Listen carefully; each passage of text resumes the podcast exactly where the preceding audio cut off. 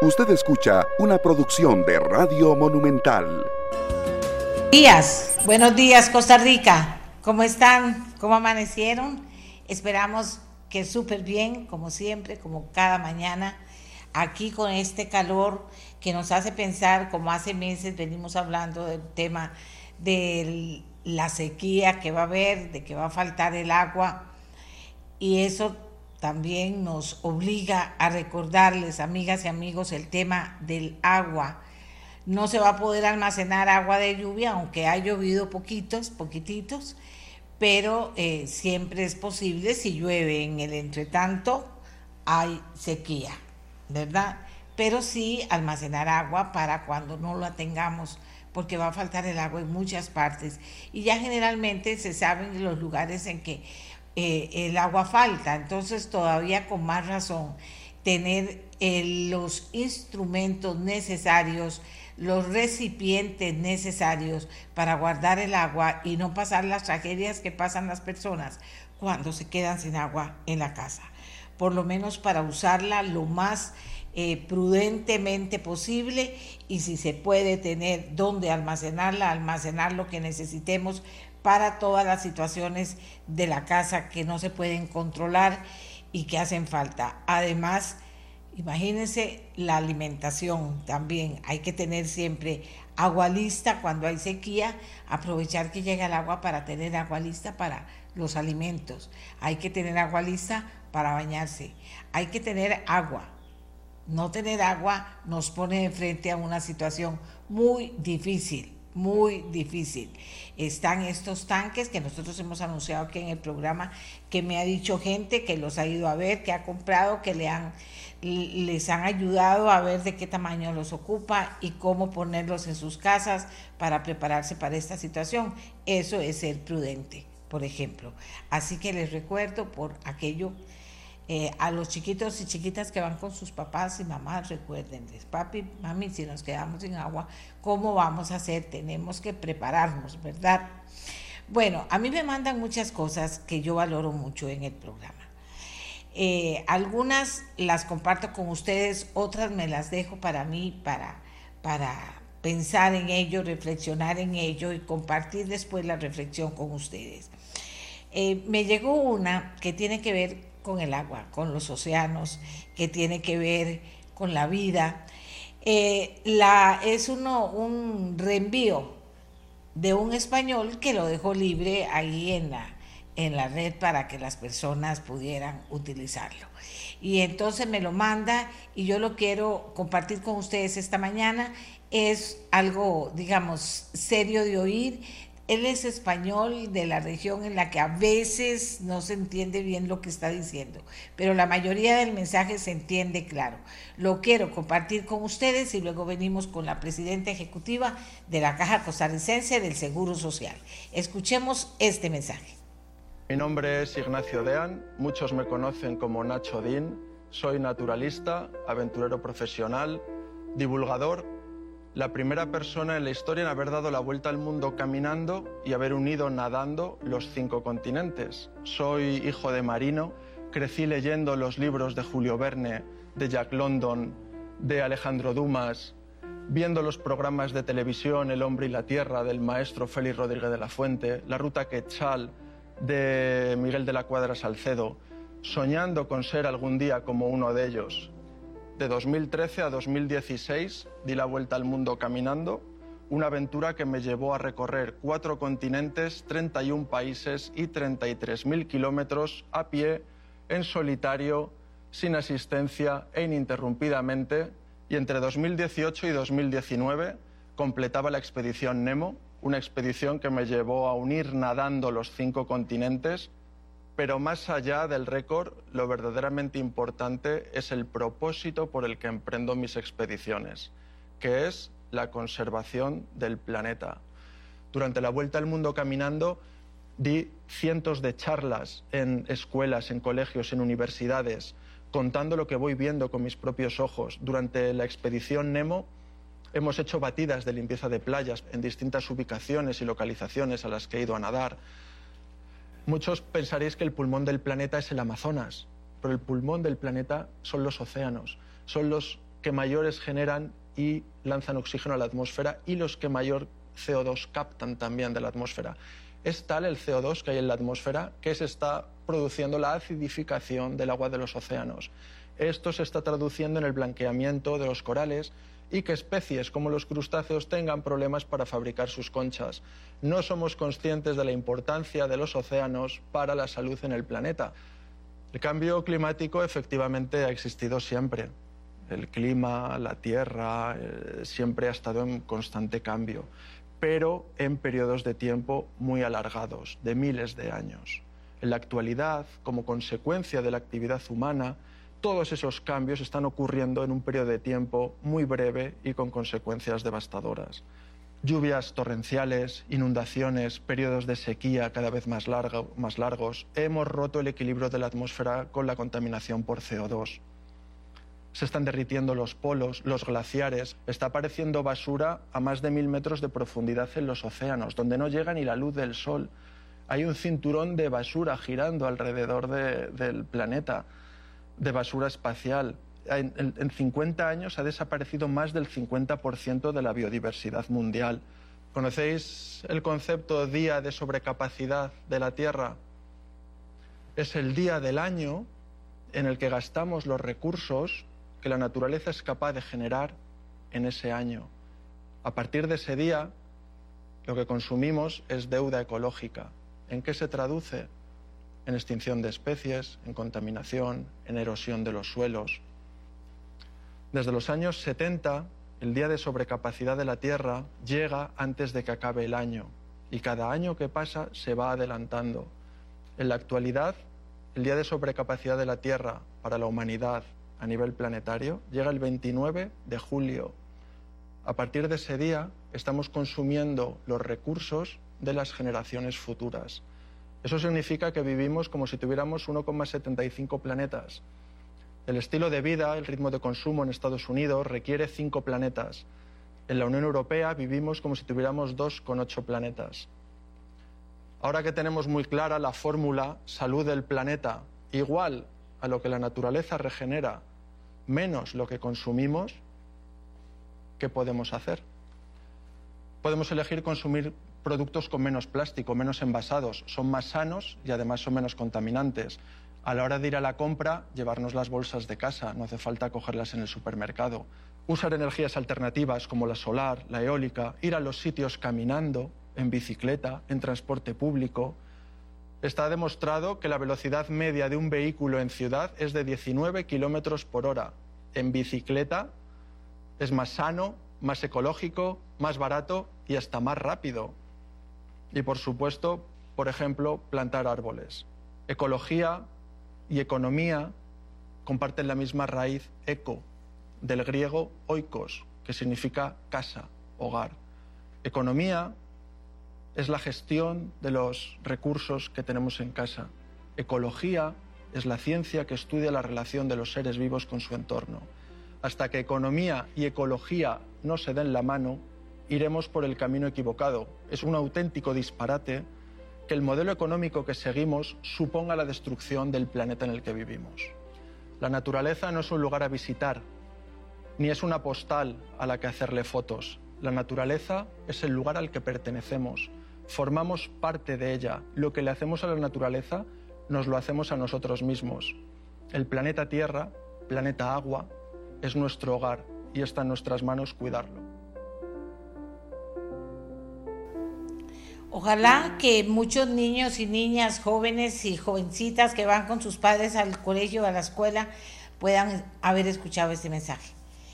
Y ahora seguimos con nuestro programa. La, la presidenta de la Caja Costarricense del Seguro Social, Marta Esquivel, anunció que se declaró emergencia institucional para avanzar ágilmente en la solución a las listas de espera ¿De qué se trata exactamente? Hemos escuchado muchas veces la intención de eliminar las listas de espera, por lo menos de incidir de una manera eh, positiva, importante eh, eh, en las listas de espera. En este caso, ¿qué es lo que doña Marta Esquivel, presidenta ejecutiva de la Caja de Costarricense del Seguro Social, ha logrado elaborar con su equipo para que le cuente a Costa Rica y para que todos podamos estar atentos a estas decisiones? Doña Marta, muy buenos días. Muy buenos días, doña, doña Amelia, y muy buenos días a todos los que nos escuchan y nos ven por los diferentes medios. Eh, de verdad que eh, atender listas de espera tantos años de atraso eh, se vuelve un elemento fundamental y en eso creo que parte de la estrategia fundamental, doña Amelia, es que ese es uno de mis nortes principales en la gestión que tenga durante el periodo que esté en la Caja Costarricense del Seguro Social. ¿Por qué era importante generar esta declaratoria interna de la institución de emergencia? Pues porque después de la pandemia, doña Amelia, vamos a ver, durante la pandemia, este proceso de atender listas de espera quedó ni siquiera congelado, porque lo que hizo fue sumar, estábamos aproximadamente en 130 mil personas haciendo fila en las listas de espera y eh, pasamos a un promedio de 180 mil. Entonces, realmente usted y los costarricenses pueden ver que, se vuelve un número bastante eh, impactante cuando uno lo menciona y sobre todo eh, cuando hay personas que su calidad de vida se desmejora muchísimo al tener que esperar años, porque, o sea, hay personas que esperan cuatro hasta cinco años por una cirugía que no, que no es compleja, para decirlo de alguna manera, pero que eh, para muchas personas significa no poder hacer sus actividades ordinarias, disminuir su fuerza laboral y en algunos casos hasta incapacidades. Y esto, ¿verdad? Si usted lo quiere ver desde el punto de vista económico de la caja, las incapacidades también le generan un costo importante a la caja, pero sobre todo la calidad de vida de las personas, que yo creo que lo que nos ha faltado como institución es... Eh, poner a la persona en el centro de la toma de decisiones, a la persona que viene a los servicios de salud porque lo necesita. Nadie va a los servicios de salud a, bueno, solo los que llegan a, resolver deudas, pero por lo general en los servicios de salud llegan las personas que tienen algún, algún problema eh, que requiere una cirugía o la atención de un especialista. Entonces, doña Amelia, ¿cuál es la idea? Se creó una comisión eh, integrada por eh, tres de las mujeres que integran la junta directiva, entre ellas estoy yo. De hecho, es la única comisión de la junta directiva en la que participo por razones obvias. Eh, y hemos venido trabajando, creo que entre dos y tres meses, yo venía recopilando alguna información con anticipación, sobre todo con el tema de especialistas que se está trabajando con el Ministerio de Salud adicionalmente. Pero la finalidad primordial de, esta declaratoria, doña Amelia, es eh, un reconocimiento institucional de que todos los 64 mil trabajadores que, que, están en la Caja Costarricense del Seguro Social deben trabajar todos los días colaborando en bajar estas listas de espera. Nosotros esperamos para el día 5 de junio poder presentarle al país ya una propuesta concreta de cómo vamos a accionar, pero realmente aquí la relevancia, doña Amelia, es primero eh, que nuestra institucionalidad trabaje enfocada a que esas, a ver, vamos enfocados no a que bajen eh, las 180 mil como número, sino los plazos de espera. Vamos a enfocarnos directamente en que esos plazos de espera bajen en un número importante durante el próximo año, año y medio, para que las personas que están más lejos en las filas, en las listas de espera, puedan ser, puedan y reciban lo que corresponda, ya sea la atención de un especialista o una cirugía, que es donde mayor problema tenemos. Algunas, algunas patologías tienen años en espera y este, lo más lamentable es que a pesar de que tienen muchos años, a veces llega su fecha y no los pueden operar. Entonces, eh, eso es lo que estamos buscando, doña Amelia, y esta declaratoria de emergencia institucional debe colaborarnos en tener esa claridad en todas nuestras actuaciones, de enfocarnos de manera muy consolidada, muy como equipo, a bajar esos tiempos de espera.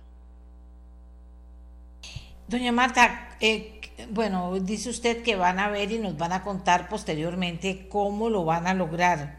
Dice también que se va a que es un tema que integra toda la institución, que integra a todos los que trabajan en la caja, que es como un cambio de mentalidad para ver cómo se mueven las cosas de forma tal de que lo puedan lograr con lo que tienen ahora, si, si no me equivoco.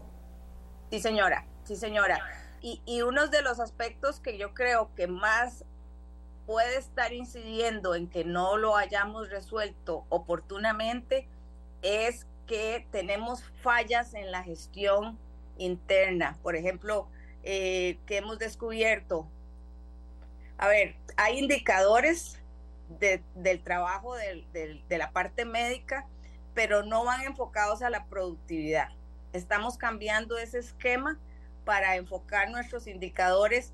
Eh, el otro día pregunté cuántos indicadores le pedíamos a los médicos y, es impresionante, son más de 100. Y no digo el número correcto porque hasta que me, devuelvo del susto.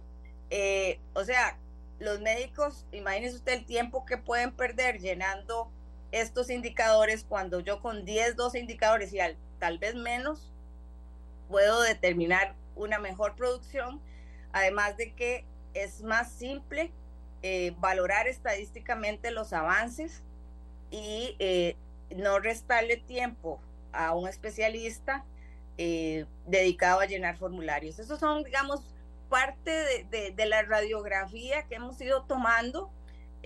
la UTLE, por ejemplo, doña Amelia, es que uno a veces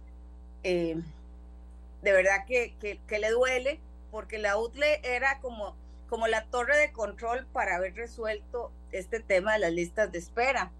Pero de ahí se dedicó como a ser parte de la administración de la gerencia médica y desde mi punto de vista perdió el norte de ser como el eje, eh, la torre de control de los hospitales para verificar si se estaban invirtiendo bien los recursos o si tenían alguna situación que podía mejorarse con otro esquema de trabajo interno a nivel de cada hospital. Entonces, básicamente, eh, en eso estamos trabajando, ya hemos avanzado muchísimo y este, definitivamente, doña Amelia, es trabajo en equipo.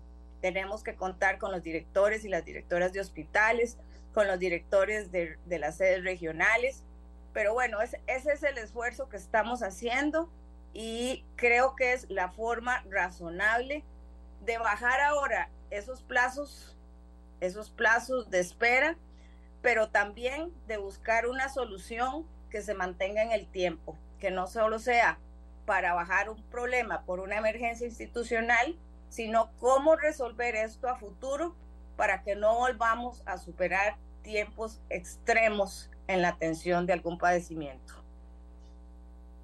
Ahora, doña Marta, dice usted año y medio, que sigue siendo mucho tiempo pero eh, año y medio en atender, en mover esa fila y a la vez no desatender lo que va creciendo de necesidad en, en la institución. Correcto, correcto. Fácil no es, doña Amelia, pero por eso era indispensable tener esta declaratoria de emergencia institucional ¿Por qué? Porque entonces eso nos colabora a que las necesidades de resolución a lo interno, imagínese doña Amelia que a veces para aprobar un reglamento tiene que pasar por tantas oficinas que duramos seis meses en cambiar un artículo de un reglamento. Entonces, eh, esta declaratoria nos permite ante una necesidad eventual que en menos de un mes podamos tener ajustes a reglamentaciones internas basándonos en que estamos reconociendo como junta que eh, la situación es para atender ya, de forma inmediata. Difícil también. ¿Cómo va, eh, tienen la forma de comunicar eso? O sea, de que la institución sienta ese mensaje que es una declaratoria de emergencia institucional, que la vivan, que, la manejen para que la pongan en práctica ya. Sí, señora. En las próximas, la próxima semana precisamente vamos a reunirnos con directores de hospital los directores regionales para hablar de estos temas. Ellos son nuestros aliados en, esta, en este proceso y este, tenemos que trabajar de forma conjunta. Se está desarrollando también una campaña institucional que debería ser para siempre, ¿verdad? Porque no queremos, como le digo, que por una declaratoria de emergencia institucional resolvamos eventualmente un problema de años y que después de eso retorne otra vez al, al mismo escenario. O sea, es, esto es para regresar a un plazo razonable que doña Amelia todavía no lo tenemos.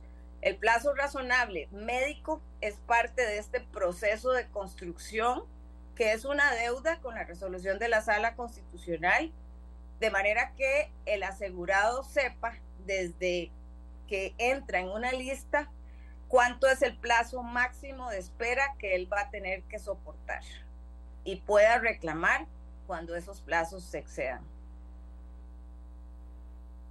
Marta, porque piensa uno en eso, ¿verdad? Una vez comenzar a, man a, manejar la maquinaria de forma tal que responda que bien, pero ¿qué pasa si el día que se si ya se acabó la emergencia institucional? ¿Qué va a significar para la institución seguir caminando al ritmo que venían o decir hay que irse a que ya pasó esto para poder volver a la zona de confort? Eso es lo que no podemos permitir. La, la declaratoria de emergencia, doña Amelia, es precisamente porque durante la pandemia este tema de las listas de espera se volvió realmente muy complejo y este, se superó casi en 50 mil las, el número de personas que estaban en esas listas y ese es un número verdaderamente complejo de atender de forma inmediata, pero este cada día creo que nos tenemos que ir acercando a ese escenario, doña Amelia, que creo que en la resolución de la Sala Constitucional del 2019 se dan todas las pautas y las pautas que ahí se establecieron no fueron, eh, a ver, creatividad de la sala, fue de la misma información que dieron las autoridades de la caja, de donde se tomaron las instrucciones, para decirlo de alguna manera, que se le dieron a la caja y que hoy, desgraciadamente, puedo decir que algunas de ellas, por no decir casi todas, no se cumplieron a cabalidad.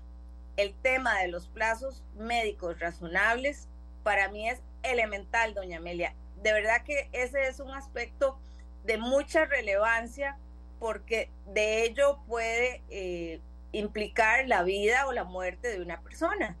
Y este, tal vez no es fácil, pero hacerlo basado en la posibilidad institucional, doña Amelia, no se vale.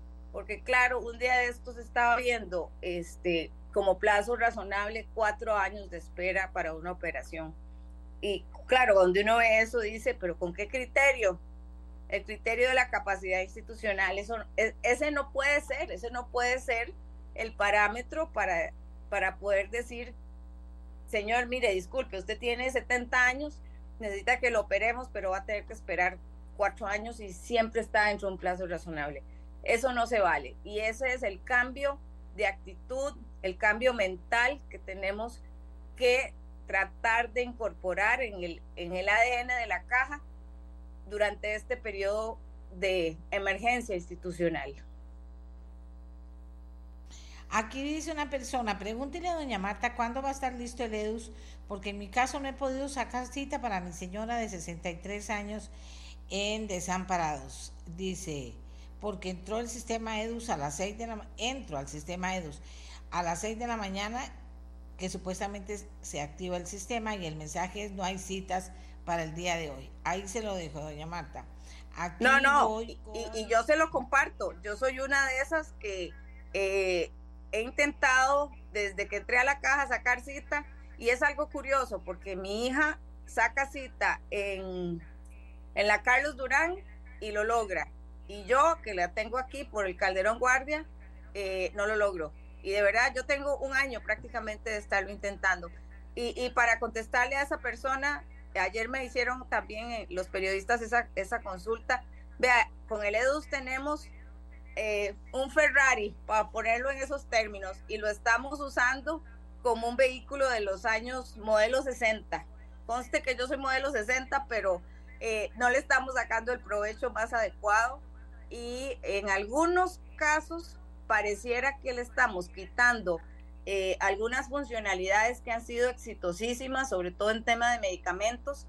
Es un tema al que le vamos a tener que entrar sí o sí, porque para las filas que yo di un año para resolver, el EDUS tiene que ser una de las herramientas claves. Tenemos clarísimo también el tema de, brecha digital, así que no podemos ser exclusivos al EDUS, pero el EDUS tiene que ser a futuro la herramienta clave para el asegurado, para tener toda su información ahí y eh, un medio de comunicación entre la caja y el asegurado en todo sentido, entrega de medicamentos, citas, y este, créame, doña Amelia, que es un tema al que sí o sí hay que entrarle para sacarle el mayor provecho de una herramienta, de un instrumento que ha sido carísimo y que tenemos que usarlo con el mayor, la mayor eficiencia en el sentido de que sea útil para el asegurado.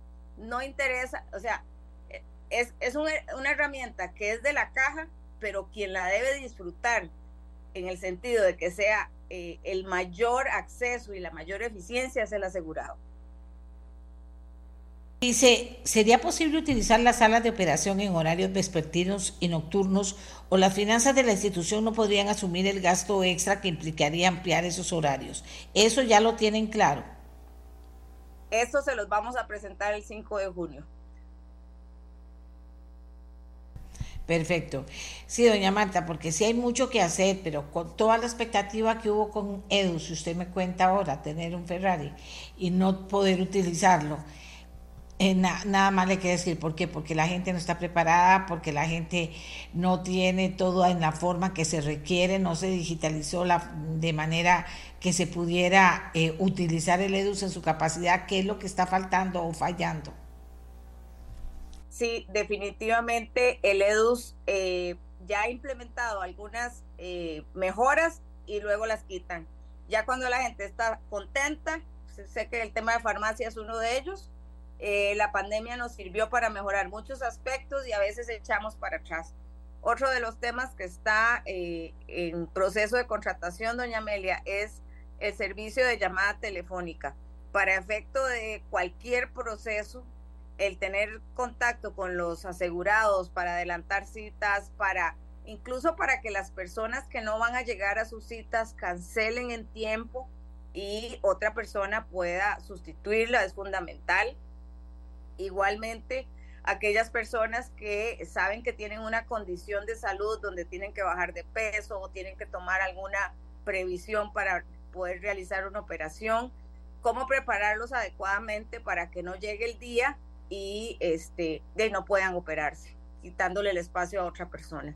Entonces, todos esos aspectos creemos que eh, una central telefónica como la que se tuvo durante pandemia puede ser un elemento de relevancia y este, por lo menos hasta que ya la población tenga eh, un adecuado control y manejo del EDUS. Pero siempre sabemos que con adultos mayores y con algunas personas que sobre todo eh, aquí siempre los sacrificados son los, las personas en condición de vulnerabilidad que eh, viven lejos de las zonas del Valle Central que pueden tener alguna complejidad de acceso a, a plataformas como el EDUS.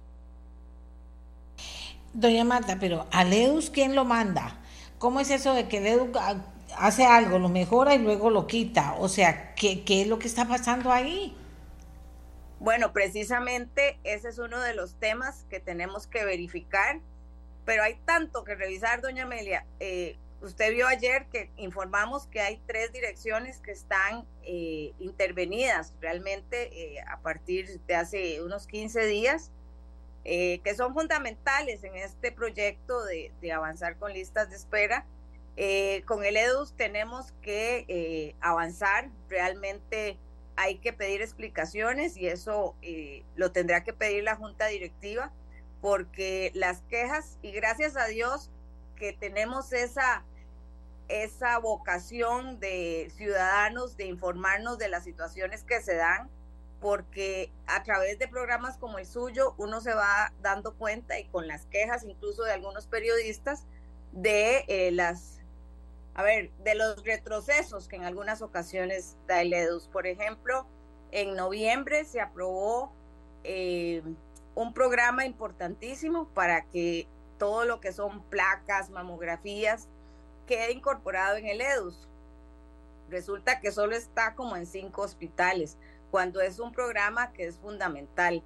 Esos aspectos, eh, quien está a cargo del EDUS va a tener que rendirle cuentas a la junta directiva de por qué vamos despacio, vamos como a 10 por hora cuando son programas que eh, son fundamentales para todos los hospitales. Y en este proceso, doña Amelia, ese juega un papel de muchísima relevancia.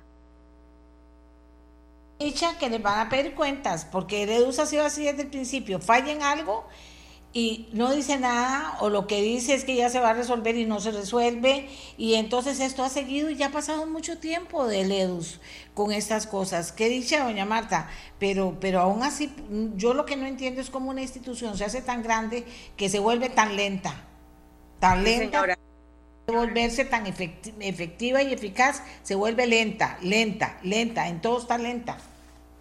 Sí, precisamente, eh, a veces de verdad que creo que culturalmente algunas direcciones, no todas, hay unas que sí comprenden que tienen que ser más eficientes, pero hay otras que parece que están metidas en un cajón sin resonancia porque no, no resuelven, sino que eh, más bien a veces le complicamos la vida a, los usuarios y de eso no se trata, todo lo contrario. Tenemos que enfocarnos siempre y eso es parte de los cambios que estamos generando en el plan estratégico, doña Amelia, que nos ha llevado tiempo, pero el eje central va a ser y espero que siga siendo el asegurado. A doña Marta Esquivel presidenta ejecutiva de la institución. Muchas gracias porque sí, hay que saber qué es lo que quieren hacer, pero saber también por qué hay cosas que no están bien. Ese tema del EDUS es un tema. Doña Marta, muchas gracias. A usted, doña Amelia, un gran abrazo.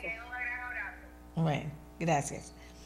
De verdad que, de verdad que, que se las trae toda esta situación, ¿verdad? Y, es que con el EDU desde el principio era lo mismo. Yo no preguntaba y salía y le decían, no, si todo está bien, y, resulta que no, que no, que no, que no. Ah, no, es que está el EDU, sí, pero si el EDU no funciona, es como si no estuviera. ¿Para qué lo queremos? Tienen que funcionar bien en todo. Y ahora eso es, eso no es difícil. Es difícil. Bueno, y asumieron el reto y asumieron la institución y para eso se les paga, para que cumplan con el reto y es una necesidad muy grande en un campo muy necesario también, valga la redundancia. Y el EUS, ¿qué irá a decir cuando de verdad los llamen a cuentas y tengan que dar una explicación coherente?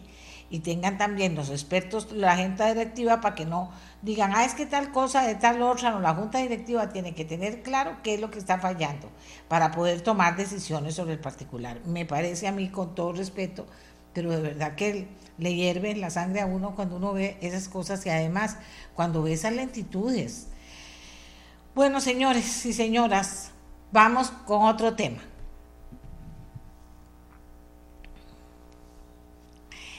El gobierno interviene administrativamente el Parque Nacional Manuel Antonio.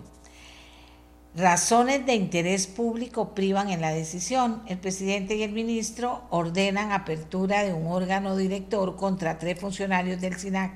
Se ordenó una auditoría administrativa del área de conservación del Pacífico Central. Eh, resulta que el Parque Nacional Manuel Antonio no es cualquier parque nacional, es el parque más importante que tenemos. ¿Qué es lo que está pasando? ¿Por qué va el gobierno a intervenir administrativamente el Parque Nacional? Le pedimos al ministro de Hacienda, don Franz Stattenbach, que por favor él explicara a Costa Rica por qué, qué es lo que está pasando y luego repasar un poquito cuáles son las prioridades que tiene ahorita el ministro en materia ambiental. Señor ministro, buenos días. Hola, buenos días, doña Amelia, gracias por el espacio. Ministro de Ambiente, me dijo ministro de Hacienda, ojalá, sería más fácil resolver problemas. doña Amelia, el Parque Nacional Manuel Antonio obviamente no es cualquier parque, está con demasiados eh, interés de la comunidad, problemas de infraestructura, saliendo a la reactivación económica después de la pandemia. todo esto pues afecta la situación. Eh, vimos que no quedaba otra salida tal vez que la intervención que se anunció ayer. Igualmente con esto nos permite acelerar ciertas inversiones que creemos que llevarán el parque a una mucho más clara eh, estado para eh, recibir bien y dar un buen servicio a los visitantes, doña Amelia. Ahora, eh, también se ha hablado de que debido a la gran visitación, y lo merece el parque, que la gente quiera conocerlo, pero que esto impacta en, en la vida del, del, parque. Yo no sé ni cómo decirlo para que la gente lo entienda. Esto impacta negativamente la salud del parque. ¿Cómo está viendo usted esta situación? No solo en este, que supongo que es el que tiene mayor visitación, sino en otros parques en cuanto a la salud de los parques versus la presencia de la gente conociéndolos. ¿Cómo no? ¿Cómo no? Del parque es hasta qué punto puede la visitación estar sin impactar la vida silvestre y el buen funcionamiento de sus eh, ecosistemas. El parque Manuel Antonio tiene dos componentes, ¿verdad? El terrestre y el marino. En tierra son cerca de 2.000 hectáreas y en el marino es bastante, bastante más extenso. Y en estas 2.000 hectáreas, el área que se usa para visitación del público en estas 2.000 hectáreas, pues es importante, sí son como sus 40 40 a 20 hectáreas, dependiendo de cómo lo, lo miden. Entonces, el, el, impacto de un parque, eh, de la visitación a un parque, pues es la, la, especialmente Manuel Antonio, que hay mucha interacción con la vida silvestre. Diferentes mamíferos y animales interactúan o están muy cerca de, de los humanos y eso, y si los humanos pues no somos cuidadosos y dejamos que le den comida y esto y lo otro, pues se impacta mucho, además de la basura, el ruido, etcétera. E, eso es el tema, ¿verdad? Y ese tema ha sido muy difícil de controlar, ¿verdad, señor ministro? O sea, la gente no ha colaborado, no colabora con esto. Pues yo, yo eh, son dos elementos. Uno, ese parque ha estado en algunos momentos en su historia recibiendo lo que llamamos 5.000 visitantes por día ha estado en 2.000 visitantes por día, ha estado en 3.000 visitantes por día, ahorita está en 1.100 visitantes por día debido a una sentencia de la sala cuarta, la cual estamos respetando, por supuesto, y tiene que ver con varios elementos, cuánto personal está dentro para controlar a los visitantes, asegurarse que cumplan con el reglamento de no alimentar a los animales, tiene que ver con cuántos eh, senderos estén abiertos, entre más senderos estén abiertos al público, pues la gente se diluye un poco más eh, y se concentra menos en los sitios y tal vez tiene menos impacto en, la vida silvestre y en, el funcionamiento del parque. También tiene que ver con la capacidad de otros, em, los servicios sanitarios, por ejemplo, cuánta gente se puede recibir. Tiene que ver con todos estos elementos. Entonces, eh, si fallan todos a la vez, pues sí, la visitación baja. Si hay algunos que están en proceso de mejora, pues podría subir. Eso es como se maneja, digamos, la capacidad de carga en el parque. Aquí dice alguien, ¿por qué no le suben el precio a los turistas? Sí, viera que sí se revisan de vez en cuando y hay turistas nacionales a un precio y hay turistas eh, extranjeros eh, no sé si estamos llamando turistas a los dos, pero me imagino que se refieren a los extranjeros.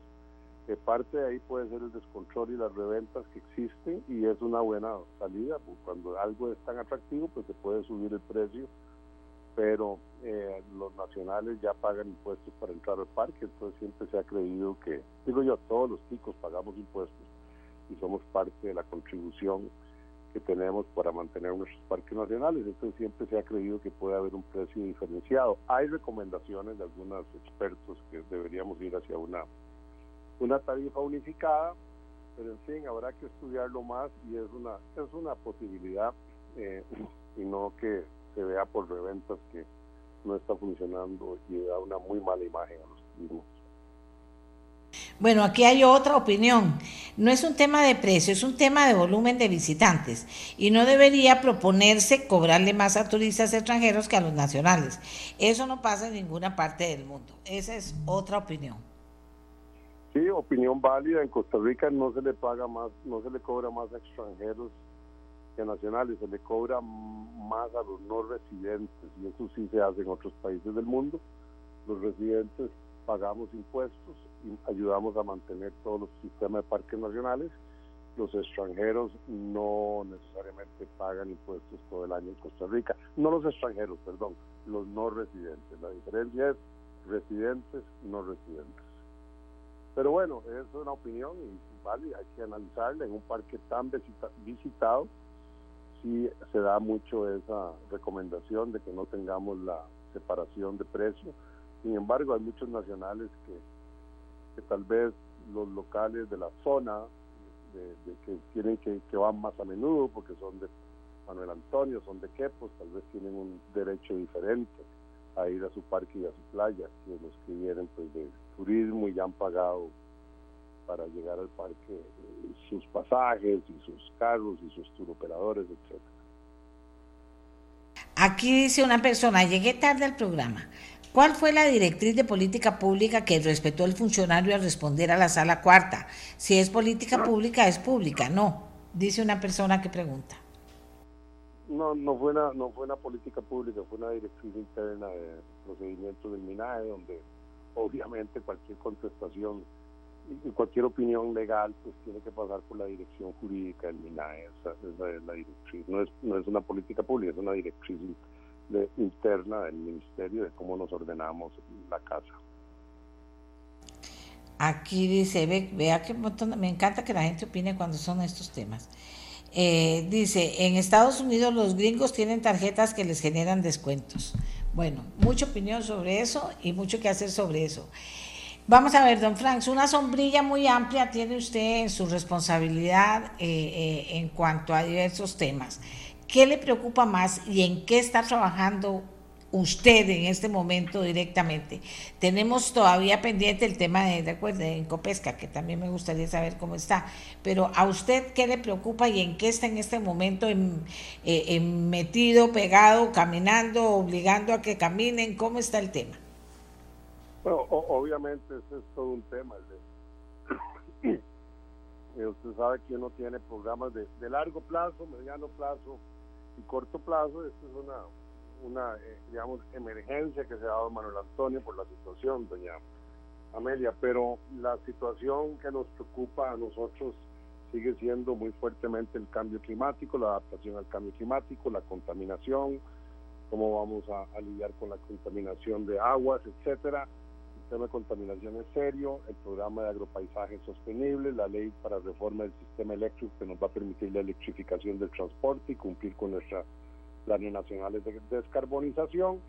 Igualmente agropaisaje sostenible, que es un tema que me encantaría un día abarcar con más profundidad con usted, que es un cómo llevan nosotros, cómo tomamos ventaja de lo bueno que ha hecho el país en el tema de detener la deforestación para posicionarnos ahora que se está metiendo mucho el tema de comercio internacional y deforestación y emisiones de gases de efecto invernadero. Entonces esos son los, los, grandes temas y adaptación al cambio climático, como le he dicho en otras ocasiones, y me preocupa muchísimo, que vamos hacia un mundo de 1.5 grados centígrados de calentamiento global, actualmente estamos en 0.8 y tenemos que adaptar y hacer resiliente nuestra agricultura y nuestros sistemas. Eh, en la práctica, una, como decir, una reflexión práctica con los costarricenses, porque vea de todo lo que nos habla, en todo también, no todo tiene que ver la política pública, sino la forma de vida y la acción permanente de cada ciudadano de este país. Oye, Amelia, yo creo que es muy importante el tema de contaminación, por dejar una reflexión que sé que a usted también la preocupa mucho. El tema del de separación, es un tema que me gustaría mucho tener un espacio también para hablar más. Viene buena y nueva política pública en estos temas. y creo que son temas que no son solo de este ministerio, que abarcan a varios ministerios, es un tema muy importante, debemos ser conscientes de los daños que hace eh, la falta de, por así llamarlo, de reciclaje y separación, ese es uno, eso es lo que podemos hacer cotidianamente, los otros programas son más etéreos, digámoslo así, y más de política pública. Eh, dice que cómo vamos a educar a los costarricenses sobre esos temas, cómo lo vamos a hacer, porque uno trata, pero es muy difícil, o sea, eh, por ejemplo, los 200 años de la ciudad capital, eh, hubo una maratónica dentro de todas las actividades que hubo. Un domingo a las 7 de la mañana, luego de que en la madrugada había pasado la municipalidad recogiendo la basura que, que dejan ahí los, los negocios que están ahí, a las 7 de la mañana del domingo estaba lleno de basura.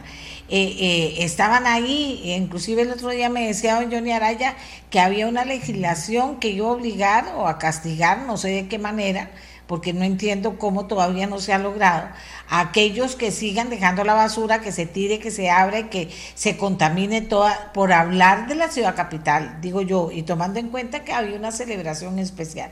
¿Qué es lo que está pasando? Yo no sé si en otras partes del mundo es igual, pero es que Costa Rica, el tema de la basura es todo un tema de que la gente no quiere entender. Aquí en el barrio mío también. La gente que sabe a qué horas pasa la basura trata de sacarla una hora antes o la deja en un recipiente que no haya problema.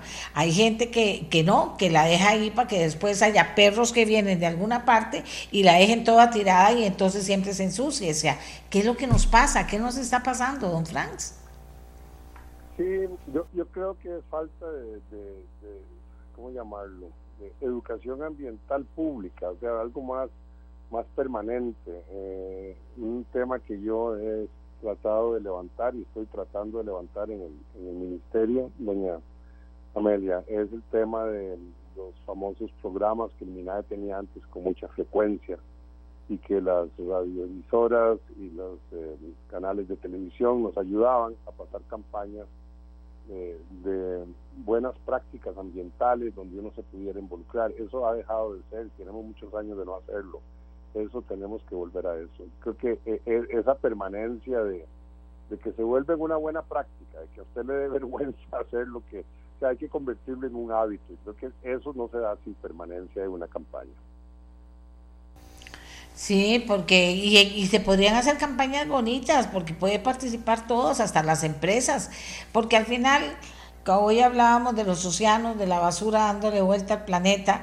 Al final todo esto termina contaminando otros lugares que no son ni los propios y, al final la contaminación nos está ganando esta, esta falta de previsión y esta falta de educación ambiental, don Franz.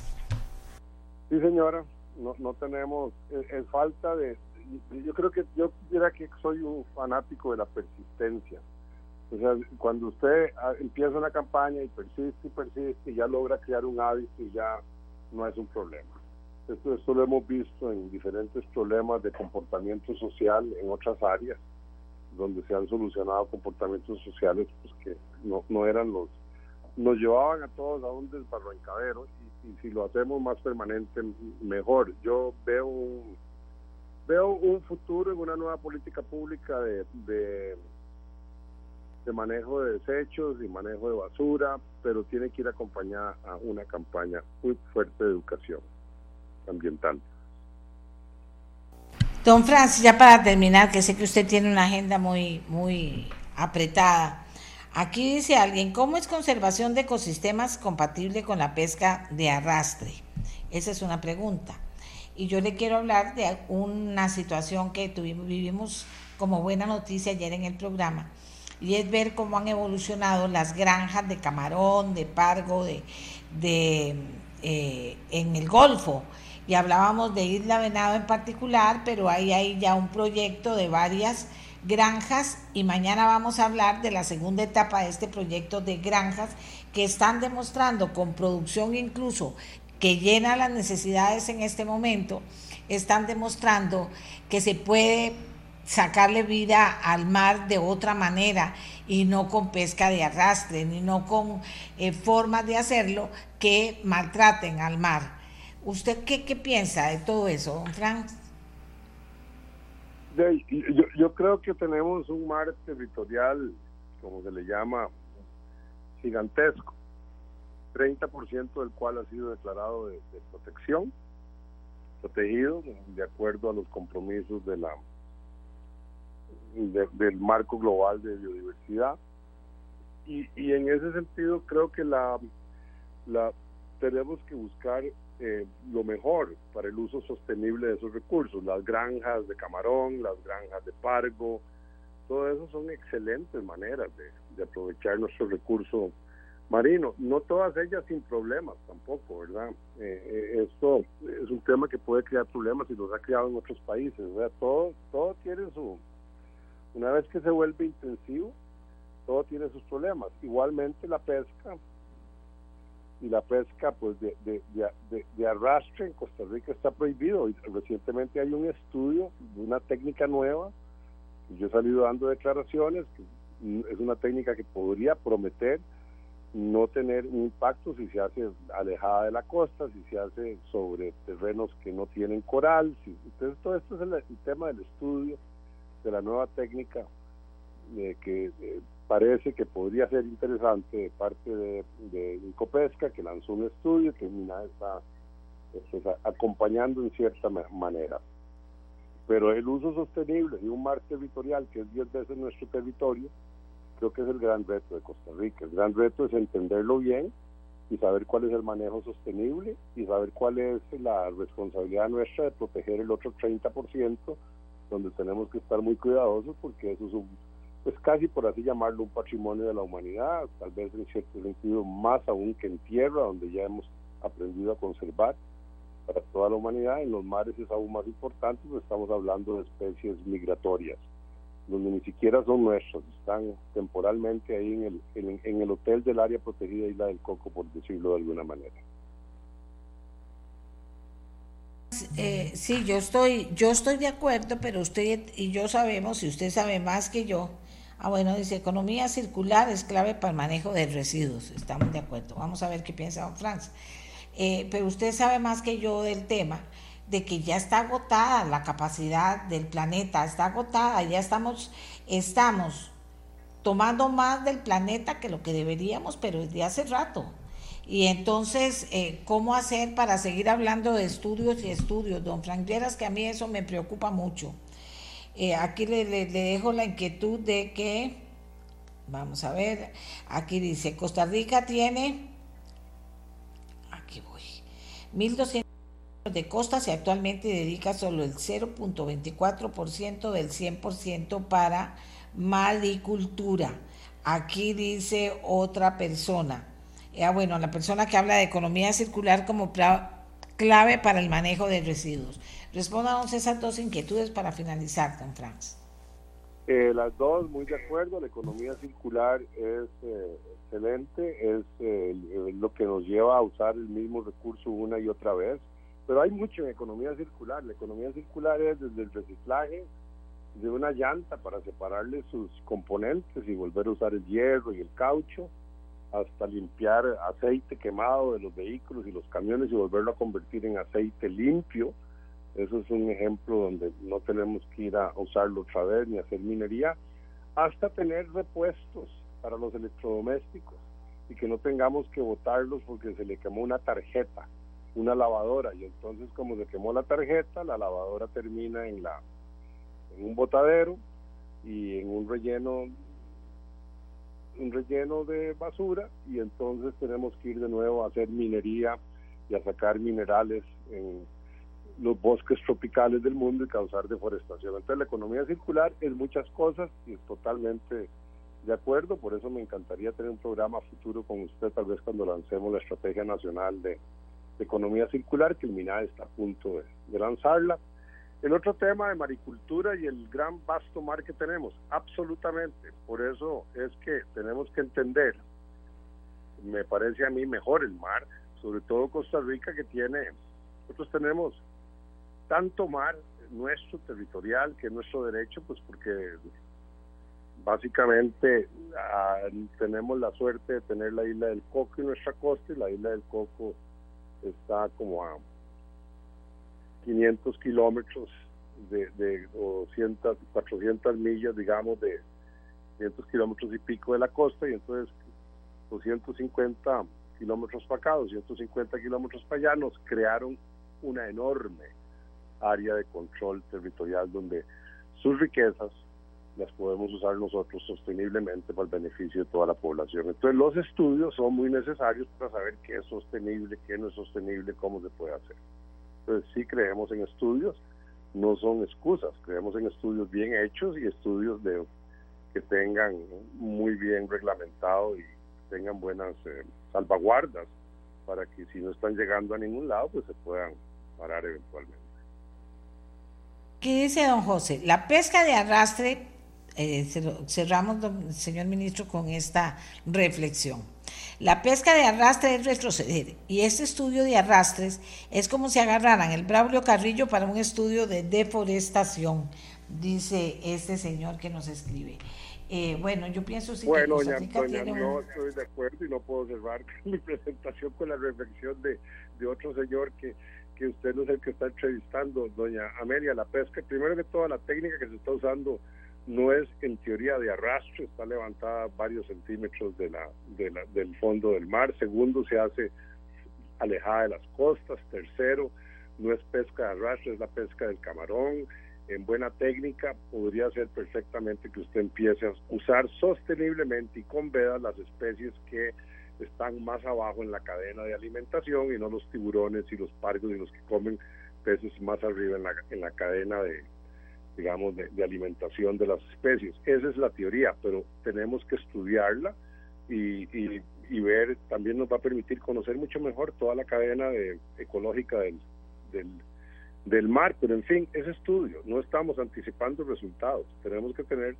resultados y evaluar lo que está pasando.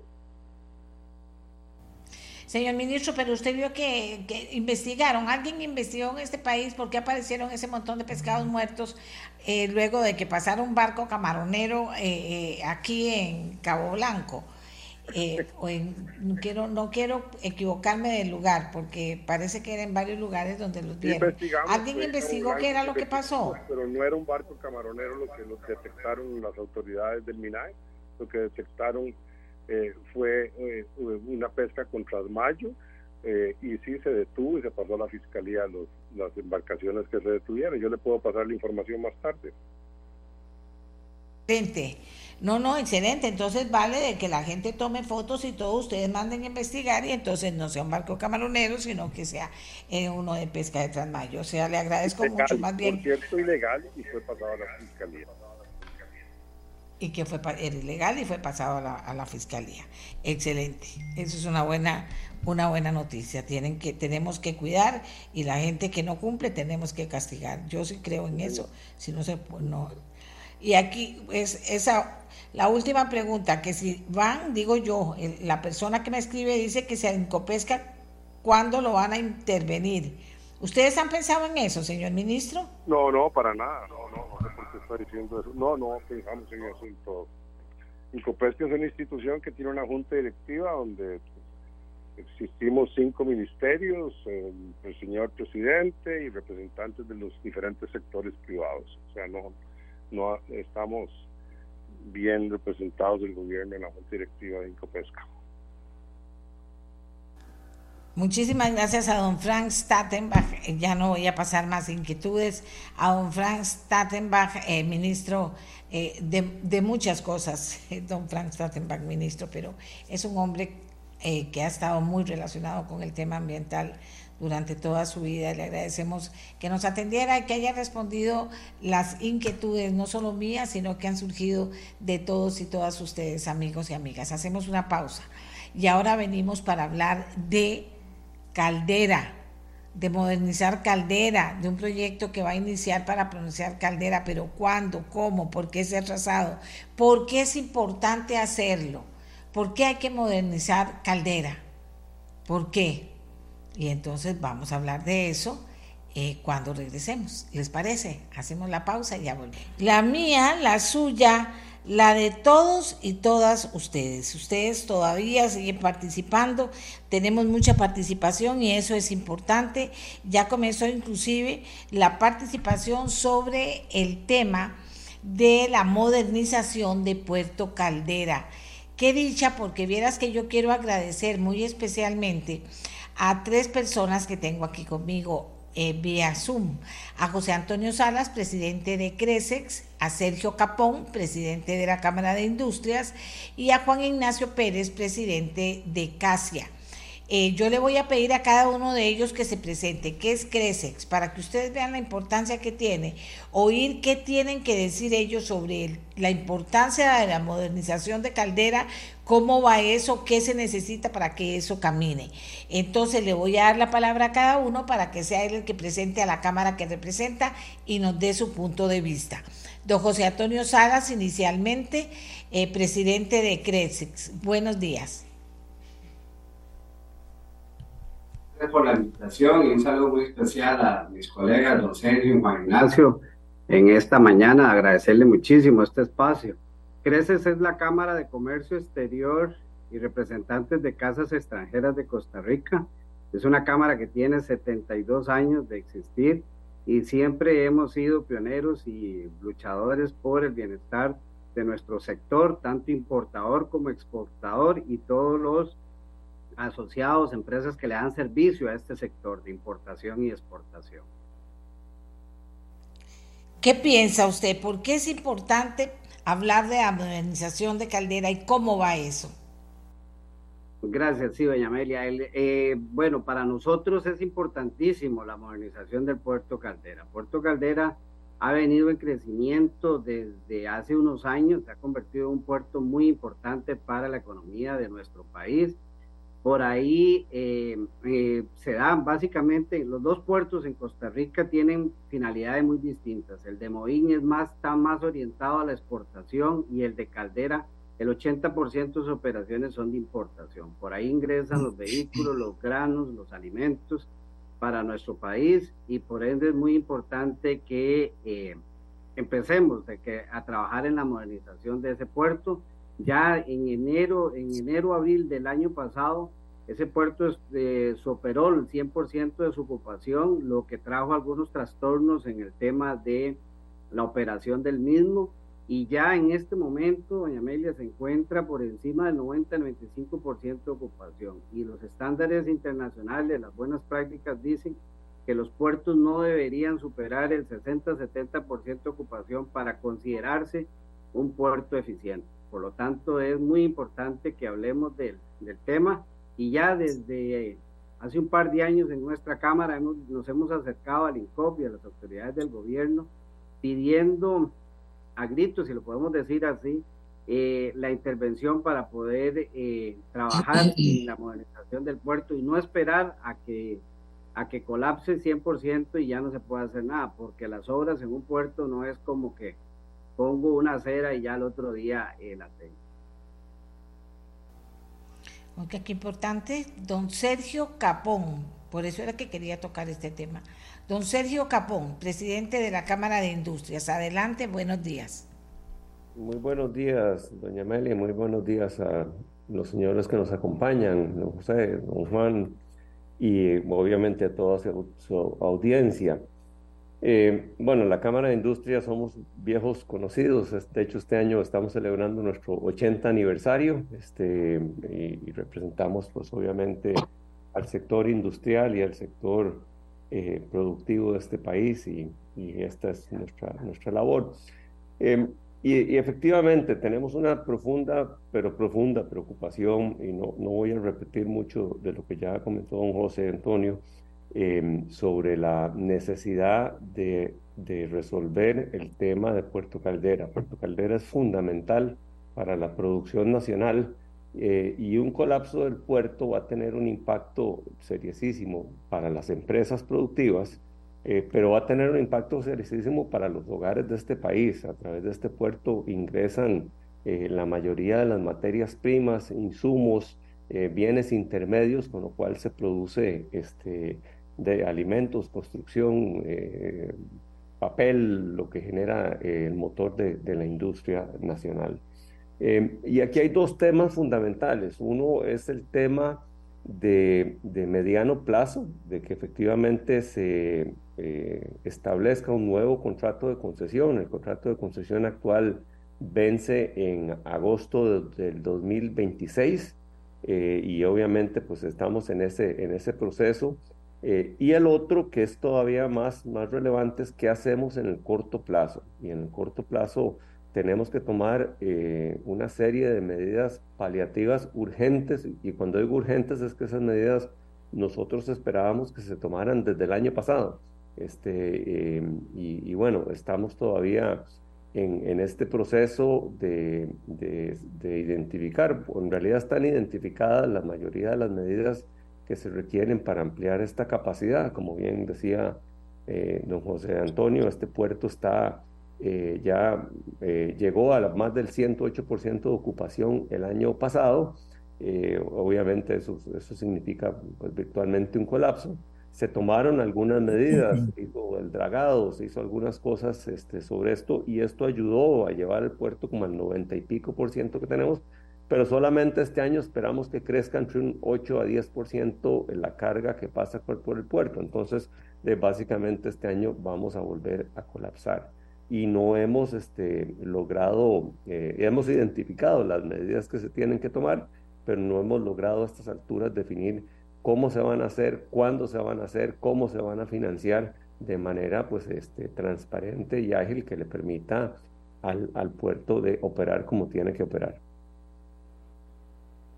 Eh, gracias. Ahora les pregunto a todos cuáles fueron, cuáles son esas medidas que habría que implementar y, para dar un paso adelante en esto que se preocupa a uno, porque en este mismo programa, cuando eh, la urgencia y la emergencia que se pasó hace unos años, eh, hablamos y nos preocupamos mucho de lo que iba a pasar con Caldera, dábamos por un hecho de que se iba a caminar y avanzar con este, con este, con esta modernización, con el proyecto de modernización, por precisamente la importancia que tiene. ¿Qué nos aporta don Juan Ignacio Pérez de Casia? Primero, ¿qué es Casia? Y después escuchamos qué nos aporta don Juan Ignacio. Sí, muy buenos días, doña Amelia, don Sergio, José, gusto saludarlos y a los oyentes. Gracias a la Cámara Costarricense de la Industria Alimentaria, este año cumplimos 50 años de existir. Este, eh, representamos a más de 500 asociados, el 80% eh, pequeñas y medianas empresas de la industria alimentaria. Somos la industria que partimos de la materia prima agrícola, le damos valor agregado, transformándola en nuestras fábricas y vendiéndolas tanto en el mercado nacional como internacional. Eh, Casia es el segundo o tercer generador de, divisas más importante del país, según datos de Procomer año pasado. Este, eh, o sea, es un sector, somos el, el de los empleadores principales que tiene Costa Rica del sector formal, ¿verdad? Este, la importancia de Puerto Caldera es vital para Costa Rica, como mencionaban Sergio y José. Eh, somos un país que depende del comercio internacional, tanto Puerto Caldera, Puerto Limón, Peñas Blancas, Paso Canoas y los dos aeropuertos son vitales para que la economía de este país no se trabe. Eh, puntualmente en Puerto Caldera hemos venido trabajando tanto desde las cámaras a través de UCAEP, el Consejo Nacional de Facilitación de Comercio, eh, hemos venido viendo cómo el, colapso del puerto tiene que ser abordado en dos maneras, como bien decía don Sergio, y estamos pues contentos con la noticia de que la Contraloría aprobó ya eh, que el INCOP trabajara con el IFC, que es el International Finance Corporation del Banco Mundial, para poder avanzar en el, en el cartel de licitación que va a salir en el, en el 2026, como, como mencionaba don Sergio.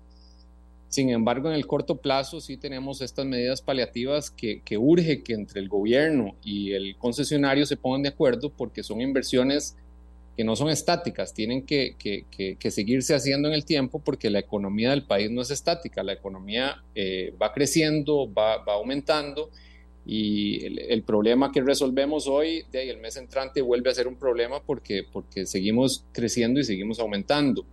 Eh, el año pasado teníamos atrasos eh, de 14, 15 días que tardaba un contenedor en salir de la zona portuaria y llegaron del importador. Esos días eh, representan costos altísimos para los importadores que obviamente después se traducen en costos altísimos de los bienes que consumimos en las pulperías, supermercados, restaurantes, etcétera, eh, porque eso tiene que trasladarse al consumidor, no hay de otra.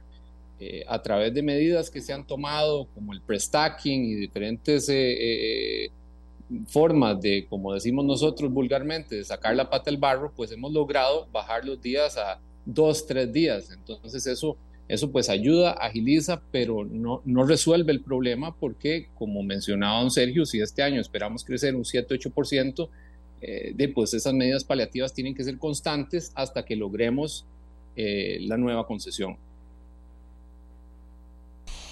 Eh, vamos a ver, don José Antonio Salas, ¿hay una ruta o no hay una ruta que ustedes vean que está establecida?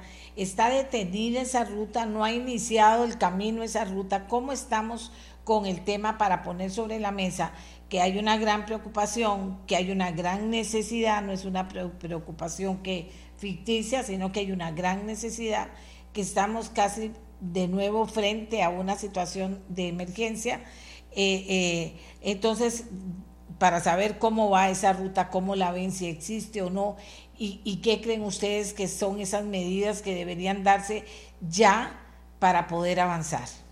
Don José Antonio Salas. Sí, doña Amelia, claro, como eh, sí, sí existe esa ruta. O sea, desde que empezamos a tener algunos problemas de colapso en el puerto hace un par de años atrás, eh, puntualmente en, algunas, en algunos fines de semana, eh, el sector privado, tanto CREX como también la Cámara de Industrias, y bueno, Juan, como lo ha explicado también, la misma UCAEP, nos hemos acercado primero al INCOP y luego a, también al, al, concesionario actual para de, de, alguna forma exponer esa necesidad de actuar con el puerto Caldera. Eh, como decía tanto don Sergio como Juan Ignacio, hay, lo hemos establecido en dos, en dos caminos. Uno, la concesión actual vence en el 2026 y es importantísimo y aplaudimos que ya la Contraloría haya refrendado el tema de poder iniciar el, digamos, todo el trabajo de levantar el cartel y demás para una licitación internacional pública con respecto a la renovación o al, de, esa, de esa concesión. Eso va a ser, en el mejor de los casos, el ICOP ha establecido que estaremos teniendo un, un nuevo o, tendríamos alguien adjudicado para finales del 2026 o inicios del 2027. Eso quiere decir que ya habría vencido la concesión que tenemos. Por eso en el sector privado hemos trabajado desde Creces y diferentes cámaras a, a, a ver, a identificar algunas medidas urgentes, necesarias, que eh, nos permitan ampliar la capacidad del puerto en el corto plazo, estamos hablando antes de que se venza la concesión, para que no tengamos más, más colapso en el puerto. Esas medidas ya se han identificado, se han levantado algunas listas, eh, se han eh, validado tanto con el ICOP como con la Sociedad Portuaria, que es el concesionario actual, y ya existen. Esas medidas incluyen, por ejemplo, algunas la adquisición de algunos equipos, eh, la ampliación de algunos patios, eh, la mm, destrucción de, una bodega para convertirla en un patio de almacenamiento, el adoquinar eh, algunos accesos, ampliar la cantidad de, carriles para acceso y despacho de mercancías. Ya están identificadas esas, esas rutas y lo que necesitamos es que la administración en conjunto con el concesionario actual, se, se, pongan de acuerdo para poder lo más pronto posible iniciar con esas obras, porque ya, como decía don Sergio, lo esperábamos desde el año pasado, o sea, ya este momento ya estamos tarde. Pero sí existe esa ruta, sí, sí hemos trabajado en ella, eh, pero hay que, hay que concretizarla. Opina don Sergio Capón de la Cámara de Industrias. Adelante. Sí, eh, básicamente este, esta gestión eh, con el gobierno actual arrancó el, el 20 de junio del año pasado eh, tuvimos una reunión con el señor presidente sobre el tema y de ahí pues se, se estableció esta, esta ruta de trabajo, eh, los, los, puntos que mencionaba don José, eh, diversas obras el problema que tenemos hoy en día es que, eh, bueno, y aparte, como, como, como, comentaba don Juan, no solamente eh, tenemos los costos que se han generado en los momentos, sobre todo críticos, de, de, saturación del puerto, sino que estas mismas medidas paliativas que se han venido tomando, el pre-stacking y todo esto, ya está impactando además con nuevos costos que genera, que genera el puerto hoy en día, ¿verdad? Entonces, eh, eh, ya, de por sí, hoy, hoy por hoy nos está saliendo más caro, aparte de los, del tema de los, del, futuro colapso inminente que se va a dar. Em, el tema aquí más complejo es cómo se va a financiar y cuál va a ser el modelo para financiar estas obras y ahí todavía no hay una, no hay una respuesta. Em, estas, estas obras eh, se habla más o menos de una inversión entre unos 40, 70 millones de dólares este, que efectivamente habría que poner. Eh, INCOP no puede financiar esas obras, no, no, no tiene capacidad financiera para hacerlo eh, y habría que encontrar un modelo de, de negocio con el, con el concesionario eh, para que ejecutara, pudiera ejecutar esas obras que efectivamente se, se encontrara una, un, un, camino de salida porque estas obras se tienen que digamos, cobrar en el tiempo y cuando entre la nueva concesión, pues ah, tiene que haber una salida eh, para estos costos de inversión con la nueva concesión, eh, porque tampoco podemos pretender que estas obras se hagan y se paguen en, en, uno o dos años, ¿verdad? Porque entonces los, los costos del, del, puerto se irían por las nubes. Entonces, el, el, el tema aquí de fondo y que vamos a necesitar un trabajo eh, importantísimo, tanto la parte del INCOP, el gobierno, eh, la Contraloría, el, concesionario, para encontrar una solución a cómo ejecutar estas obras, cómo financiarlas, bajo qué modelo hacer, porque el, el, puerto no puede esperar, el país no puede esperar, y, eso es, y esto es lo serio. A veces nos, nos eh, enfrascamos en, en en discusiones, que si este, que si lo va a hacer este, que si lo va a hacer el otro. Y la verdad es que a, usted, doña Amelia, a mí, a los usuarios que van a comprar a los supermercados, a los productores, no nos interesa ni no nos importa quién es el que está operando el puerto. Lo que nos importa es que el puerto opere de manera eficiente y que no colapsemos este país que necesita este, pues, los bienes y servicios y, eh, bienes e insumos que vienen a través de este, de este importante puerto eh, eh, en el país. Y además de eso, vamos a ver, nuestra expectativa de crecimiento en exportaciones, que el país tiene que seguir creciendo. De, hablamos de las exportaciones hacia, hacia Asia. Bueno, ¿cómo, vamos a crecer en exportaciones a Asia con un puerto en el Pacífico colapsado? Entonces, eh, aquí hay implicaciones tremendas y no podemos estar buscando discutir sobre temas casi que de forma eh, cuando hay que resolver temas profundamente fondo que, que, requiere el país y requerimos este, de, para, para toda la, todo el bienestar eh, nacional. Vamos a ver, aquí tengo muchas, muchas eh, molestias de la gente por el atraso que ha habido. Y es que tal vez no entienden el tema de que una cuestión es la administración, otra cosa es la concesión, eh, que, que, aquí siempre nos complicamos mucho. Yo soñaba con que Punta Arenas y Caldera y toda esa zona crecieran porque los Emiratos Árabes Unidos vinieran a construir un gran proyecto ahí. Aquí no se puede pensar así, sino que hay que ir como rascando, ¿verdad? Rascando a ver por el lugar me meto para ampliar lo que tengo y no en un proyecto de verdad que sea eh, suficientemente importante y que genere un cambio en la zona en que se va a construir, ¿verdad? Hay gente que dice, pero ¿qué pasa con la administración? Otra, ¿qué pasa con, con las personas que, están en, eh, que tienen en sus manos caminar con este tema? Porque por lo que veo, dice otra de las personas que escribe, esto eh, va a volver, nos vamos a, vamos a volver a estar en la misma situación de hace dos o tres años. Eh, ¿Qué dice don Juan Ignacio Pérez que nos cierra este tema de hoy? Mire, completamente de acuerdo con las personas que le están escribiendo. Sentimos a veces una gran frustración de que este tipo de, proyectos no avancen en el país. Eh, a veces se siente como que estamos en una parálisis por análisis, ¿verdad? Eh, con ciertos proyectos que son eh, urgentes y necesarios para, para, para, el desarrollo económico y social del país. Costa Rica tenemos una, una economía pequeña, es una economía frágil y estamos inmersos en el comercio internacional, dependemos del comercio internacional y no nos podemos dar el lujo de ser ineficientes en todo lo que la infraestructura que, que, amarra o que le agrega valor a la cadena de abastecimiento. Para poder crecer en exportaciones necesitamos facilitar también las importaciones, porque nosotros pues importamos materias primas, importamos material de empaque, importamos insumos que son utilizados en nuestras industrias para luego transformarse y luego ser exportados a otros mercados. Entonces, ese comercio internacional va en ambas vías. Necesitamos ser eficientes. Eh, como bien menciona don Sergio, a, nosotros los usuarios de los puertos no nos interesa si es fulano o mengano o, quién es el dueño o socio, si es el primo, la tía, si es usted, doña Amelia, yo, el, el socio del puerto. A mí, la verdad no me importa. Lo que yo exijo es que se me dé un servicio de calidad con eficiencia y con los costos más bajos posibles para poder ser competitivo a nivel internacional.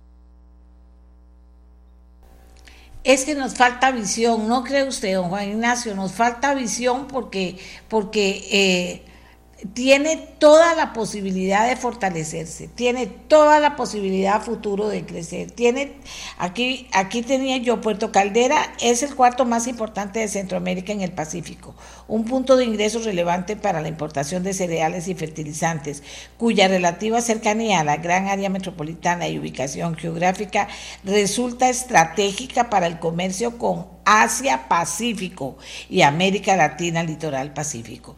Asia Pacífico. Imaginen ustedes lo que significa, don Juan Ignacio, que estaba cerrando con usted.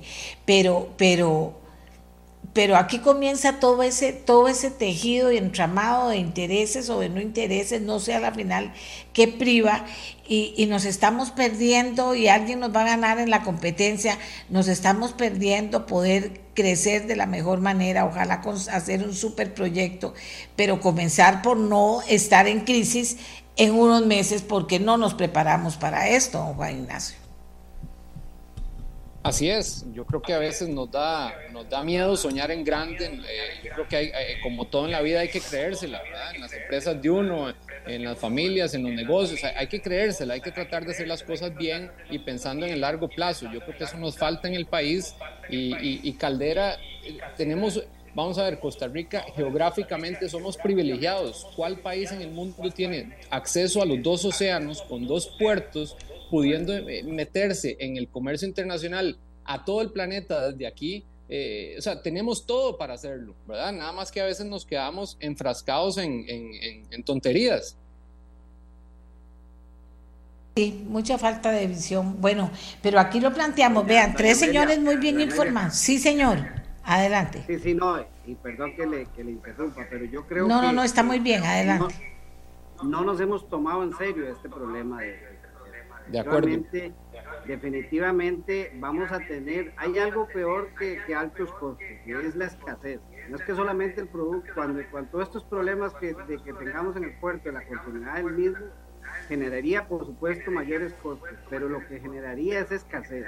Imagínense el problema que en nuestros supermercados no hayan granos, no hayan eh, eh, harinas, eh, empezaríamos a tener a tener a tener un caos grande y todo lo que eso genera también problemas empresariales y problemas de desempleo esto es serio, doña Amelia, esto es serio. Definitivamente importante que usted nos haya invitado, Sergio, Juan y yo hemos sido eh, amplios en decir esto hay que actuar ya, eh, no tenemos tiempo, el tiempo se nos acabó, no, ya, no hay tiempo para actuar y definitivamente hay, eh, aunque son odiosas las comparaciones, hay gente que compara esto con un problema como el de Riteve, pero no es así, esto no es Riteve, Riteve no había revisión y los vehículos seguían circulando si no hay puerto, simplemente se para el flujo normal de mercancías de importación, que es lo que más entra en Puerto Caldera, y eso generaría automáticamente desabastecimiento. tenemos que poner las barbas en remojo, en buen tico y definitivamente actuar ya. Eh, ahora sí le pido al señor Capón un par de minutos para cerrar. Perfecto, sí. Yo creo que eh, no, no, quiero ser reiterativo, pero eh, al igual que todo en la vida, uno tiene que tener una, eh, resolver los problemas de, del hoy, porque si no resolvemos los problemas del hoy, simplemente no llegamos a mañana, ¿verdad? Y al igual que uno en la empresa, uno hoy tiene que vender, tiene que producir, tiene que facturar, tiene que cobrar, etcétera.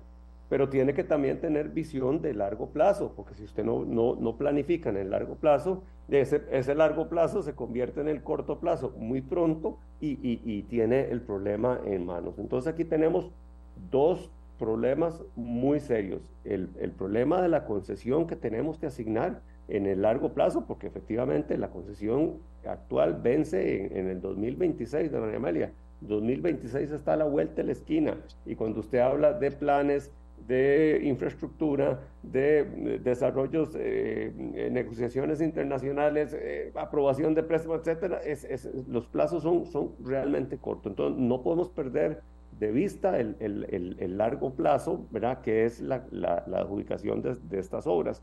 Pero no podemos perder tampoco de vista lo urgente en el corto plazo, porque si no, no es que no vamos a llegar al 2026, es que como estamos no vamos a llegar al 2024, este, porque el puerto va a colapsar en, meses, este, ya, ni siquiera lo vemos en años, y las repercusiones son sumamente serias, son serias para los consumidores, son serias para las empresas, son serias para, para que las empresas brinden trabajos eh, dignos a todos nuestros colaboradores. En fin, es, es, es, una situación realmente acongojante y tenemos que encontrar una solución y necesitamos el, el apoyo de, y, el alineamiento de todos los involucrados en esto, el gobierno a través de sus instituciones, la Contraloría, eh, eh, los ministerios, etcétera, para que esto se pueda este, llevar a cabo realmente en el corto plazo en algo que tenemos una deuda.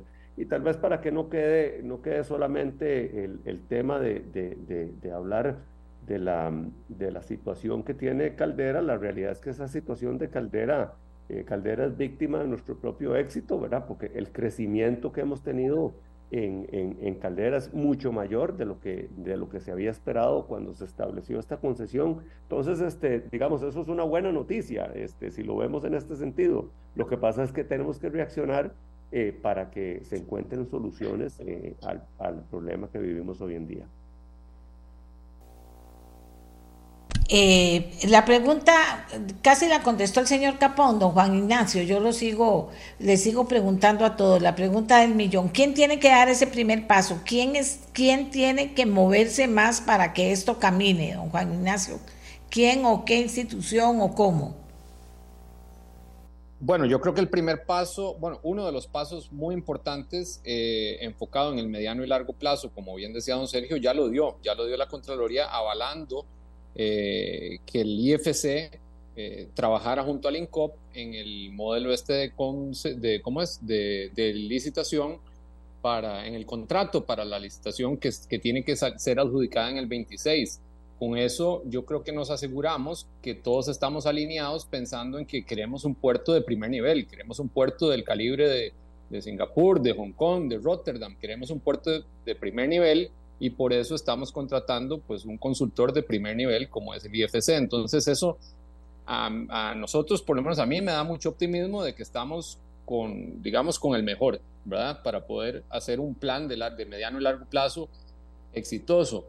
El tema de corto plazo me preocupa porque en eso se tienen que poner de acuerdo el gobierno eh, con el, concesionario actual. Eh, hay que hacer una inversión, no sé, son 40, 50 millones de dólares, hay que ver de dónde se saca esa plata, hay que ver si es del mismo, de las mismas tarifas que hay actuales, que el país no soportaría aumentar en este momento los costos, hay que ver si se saca un préstamo para que el INCOP lo administre y lo, haga, no sé, yo, yo no soy experto en eso, nada más eh, e, eso yo creo que es lo que tiene trabado las medidas paliativas que se tienen que tomar, eh, el dragado, eh, mejores grúas, mejores accesos, mejores patios de, de temporales para los contenedores. Todo eso se tiene que hacer y tiene que ser un trabajo constante. No es que, que invertí esa plata y ya, ya estuvo, ya resolví el problema, sino que es algo constante porque el crecimiento del país es dinámico, se va moviendo, vamos creciendo, entonces eh, tiene que haber un compromiso real de parte del gobierno y de parte del concesionario para poder lograr ir haciendo estas inversiones de manera responsable durante todo el plazo hasta que llegue a, adjudicarse la nueva, la nueva licitación. Aquí dice la gente, excelente tema, los expositores también. Es muy interesante escuchar lo que está pasando. Sería más importante ver que las cosas caminen con pasos más rápidos. Dice otra persona, pensar en grande. Oigan qué bonito. Agradecer los privilegios que nos dio la naturaleza. Pensamos en grande porque tenemos ahí una opción preciosa que nos ha dado la naturaleza y podríamos hacer algo enorme, bien hecho, con vista a futuro, abriendo todas las posibilidades, generando un montón de trabajo en la zona. O sea, tenemos que pensar en grande para que las cosas salgan. Por el momento ya hay algo sobre la mesa que tiene que caminar. Ojalá que les vaya muy bien, señores. Muchas gracias por haber participado en el programa esta mañana. Muchas gracias, doña Amelia. Saludos a Sergio y José. Gracias, igualmente. Saludos y muchas gracias. Hasta luego. Muchas gracias. Miren, les iba a contar dos cosas interesantes. Primero, recuerden que ayer cuando hablábamos de el proyecto de Isla Venado, ¿se acuerdan? Eh, y hablábamos de que había una segunda etapa de este tipo de granjas. Eh, se decía que para esa segunda etapa, que ya estaba lista para empezar, eh, se requería de que eh, finalmente el Instituto Nacional de Aprendizaje, para no equivocarme, el Instituto Nacional de Aprendizaje, eh, hacía falta que aportara, nada más hacía falta que aportara a una persona, vean cómo las personas se vuelven muy importantes llegado el momento, ¿verdad? Y entonces, em, ya finalmente hoy saldría el convenio de préstamo del instructor de Lina para la etapa 2 de parte de Lina. Muy bien. Y, y otra cosa de seguimiento al programa de ayer. Anoche hablé con Alejandro. ¿Quién es Alejandro? Bueno, Alejandro, Alejandro Quesada es el presidente del colegio, del gobierno estudiantil, del colegio técnico profesional de Salitrillos en Acerrí. Y me dijo don Alejandro ayer que habían recibido comunicación de la alcaldía de Acerrí, que recuerdan que el alcalde no nos atendió.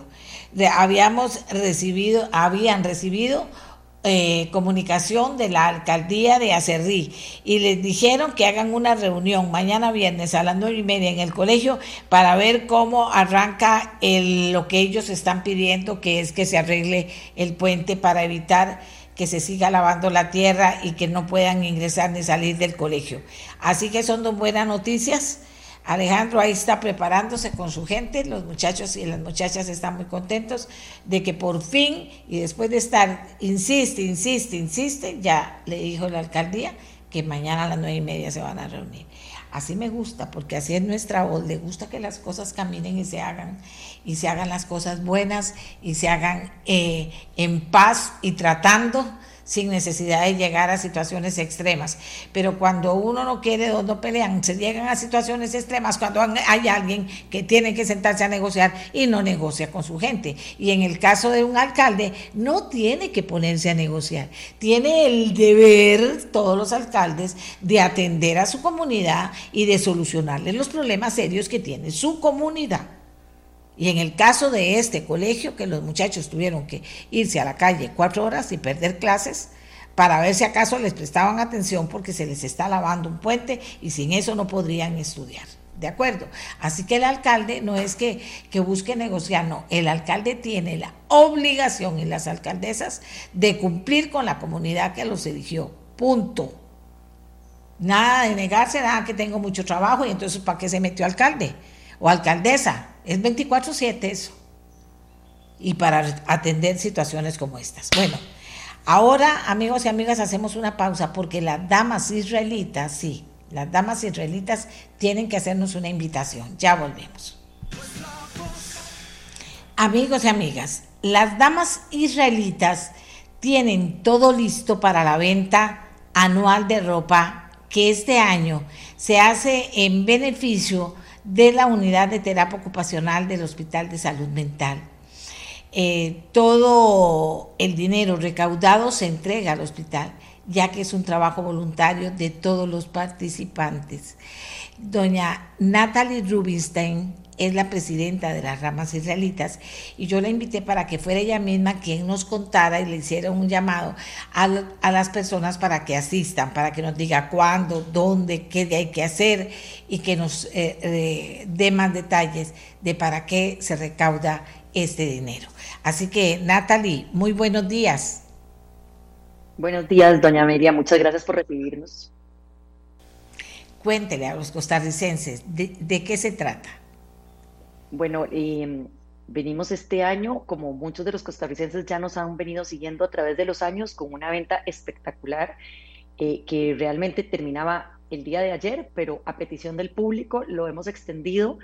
Eh, estamos el día de hoy hasta las 3 de la tarde y el domingo todo el día desde las 10 de la mañana hasta las 7 de la noche en el centro comercial La Paco, al lado de la farmacia Saba, en un local que nos han prestado, como usted bien lo dijo, colaboradores que creen en la causa y tenemos bellezas y la verdad que queremos invitarlos a que aprovechen porque son precios maravillosos, prendas increíbles desde jeans, shorts, camisetas, hasta vestidos para la mamá de la novia, para la mamá del graduando, para el que se gradúa, em, quinceañeras, trajes enteros impresionantes, em, italianos que nos han donado personas que vienen a veces a acompañar a la esposa y al día siguiente vuelve el esposo con 10 trajes enteros en perfecto estado que ya no utiliza, corbatas, en fin, zapatos. Desen la vueltita porque realmente cada cinquito que nos aportan en esta venta eh, tiene una increíble eh, causa y un fin que es poder ayudar a los pacientitos del Hospital de la Salud Mental, el que antiguamente conocíamos como el psiquiátrico en Pavas, a una población que realmente a veces siento que los costarricenses olvidamos un poquito y que esta vez las damas israelitas hemos, nos hemos acercado a investigar sus necesidades eh, y con, este, con lo que recaudamos en esta venta podremos dotar a esta población que ve aproximadamente 100 personas diarias en su espacio de em, salud ocupacional. Y esto incluye eh, todo lo que tiene que ver con el ejercicio psicomotor, ellos también tienen un espacio de lavandería y de cocina, que en este caso eh, nosotros no estamos tocando, simplemente nosotros estamos aportando un espacio para que puedan hacer todo un trabajo físico que como bien sabemos es un gran aliado de la mejora de la salud mental. Natalie, ya nos dijo el lugar la gente llega, cómo puede pagar cuando escoge, escoge lo que va a comprar, qué tan fácil se vuelve esa parte. Facilísimo. Tenemos, aceptamos simple, aceptamos efectivo, aceptamos cualquier tipo de tarjeta. Eh, el parqueo en, el centro comercial Apaco es muy amplio eh, y seguro, tiene, hay, guarda, también estamos a la pura par de la, de la parada de buses frente al BAC. Eh, en fin, es un lugar ideal. Ahora, ustedes ya tienen mucha experiencia eh, en este trabajo maravilloso que hacen, la verdad es que hay que felicitarlas. Tienen mucha experiencia en esto. ¿Cuál es la expectativa esta vez? ¿Piensan lograr eh, esa cantidad que se ocupa, que es bastante, para poder eh, aportar a este gimnasio de terapia psicomotora de la unidad de terapia ocupacional del Hospital de Salud Mental? 100%. Estamos eh, seguras que vamos a lograr la meta y con estas extensiones de días realmente queremos lograr recaudar lo máximo posible para, para darles lo que necesitan y ojalá más. Realmente creemos mucho en, en que esta población necesita mucho apoyo y además de lo que se nos ha solicitado específicamente, deseamos con estos días adicionales poder proveer un rinconcito de meditación, eh, un rinconcito de, donde puedan hacer estiramientos. La verdad que el hospital ha sido eh, un lugar que nos ha conmovido muchísimo y el personal es increíble. Eh, a, a, mí me gusta contar esto porque son costarricenses realmente que me gusta aplaudirles su labor así como la suya, doña Amelia, que nos da este espacio para poder contar estas cosas y que usted siempre está apoyando causas así de, de importantes. Y como usted dijo anteriormente a mi entrevista, porque las cosas a uno le gusta que se hagan, no nada más que se queden, ¿verdad? Ahí. Y entonces a veces los entes eh, gubernamentales eh, necesitan el apoyo de, de, nosotros, de los ciudadanos. Y, y entonces nosotras, por, por nuestro lado, cooperando de esta forma, pero también quiero aplaudir, como les dije, al personal del hospital que nos ha atendido y que ellos mismos a veces hacen sus agrupaciones para poder vender rifas entre los mismos empleados para poder dotar a los pacientes de necesidades. Y me parece que entonces aquí es importante nosotros por fuera entender que nosotros tenemos mucho que aportar como ciudadanos y que si estamos pensando en que necesitamos comprarnos algo, ¿por qué no venir y comprarlo en esta venta que va 100% a ayudar a estas personas. Eso es el tema. Mucha gente dice, ay no, yo, ¿por qué voy a ir a comprar esa ropa? Yo, yo prefiero ir a comprar ropa nueva a otro lugar o lo que sea. Y, y resulta que, eh, que eso es importante señalarlo, que ellas preparan todo de forma tal que cuando la gente va y se da cuenta, eh, dice, mira qué maravilla, que dice que aporté la oportunidad y estoy ayudando a que esta unidad psicomotora en el gimnasio de, salud mental, ¿verdad? El Hospital de Salud Mental, sea una realidad. Es como ganar, ganar, ¿verdad, Natalie? Así es, yo, yo digo que, que uno va y, y dona en una cajita 20 mil colones que van directo para para esta causa y a cambio de esos 20 mil colones le regalamos un vestido o le regalamos un saco o le regalamos una cartera eh, de diseñador que tal vez tenía un rayoncito por ahí, nos las donaron. Eh, realmente es, es una gran oportunidad y, quiero comentarles que también siento que el éxito de la venta en los últimos años es que eh, nos hemos dado cuenta de la gran ventaja que es comprar cosas usadas en perfecto estado. No necesariamente queremos ir a gastarnos un dineral que tal vez nos costó un ahorro de un año o de muchos años para poder comprarle el traje entero al chiquito que se gradúa, cuando aquí pueden conseguirlo en 20 mil, 25 mil colones. Y, y de nuevo, lo hace a uno sentirse bien porque el chiquillo se ve guapo y además esa plática va para una buena causa. Bueno, entonces, hoy todo el día, hoy, ahora nos vuelve a repetir, hoy y todo el domingo para que la gente lo tenga claro. Sí, señora, hoy hasta las 3 de la tarde eh, y el domingo desde las 10 de la mañana hasta las 7 de la noche. Bueno, ¿qué le voy a decir, Natalie? Que le deseo toda la suerte del mundo a todas ustedes, que tengan éxito, que después nos cuenten cómo les fue y que sería muy bonito inclusive poder mostrar con algún par de fotografías este gimnasio de terapia psicomotora de la unidad de terapia ocupacional del Hospital de Salud Mental para que la gente vea hecho realidad este esfuerzo que hace este año la Asociación de Damas Israelitas, Natalie. Muchísimas gracias, doña Amelia. Y bueno, le invito a usted también a que se dé la vueltita. De fijo consigue algo lindo. Bueno, muchas gracias, Natalie, de verdad. Gracias yo por les deseo que. No, con muchísimo gusto para servirles. Yo les deseo que, que salga todo perfecto.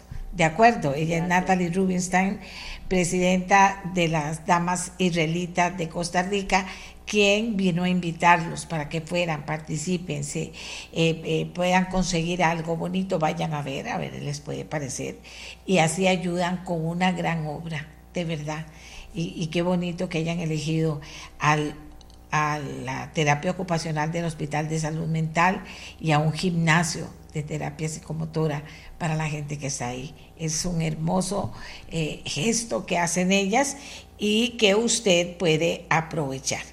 Bien, para los que me están preguntando, para los que me están preguntando, Es cierto, el alcalde de Acerrí llamó al presidente del gobierno estudiantil del Colegio Técnico Profesional para decirles que mañana a las nueve y media llega, él, ojalá, al colegio a las nueve y media para conversar sobre el tema de su protesta de ayer que lo sacamos aquí en el programa y que la protesta era, señores, se vino abajo este puente, le llenaron con, con, tierra, se está lavando la tierra, ya viene la lluvia y si esto se despedaza ya no vamos a poder ir ni, ni venir a clases ni salir del lado del colegio.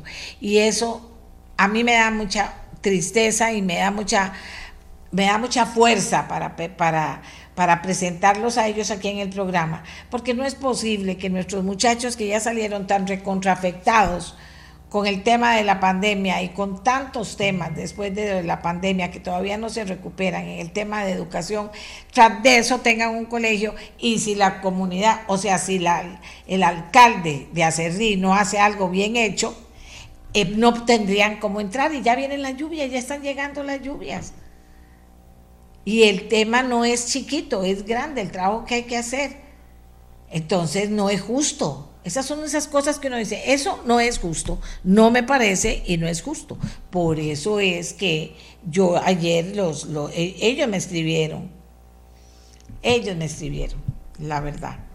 Y yo tomé la carta inmediato. Dije, no, no, no, estos chiquitos haciendo eso. Y el alcalde no me contestó, pero les contestó a ellos qué es lo que precisa.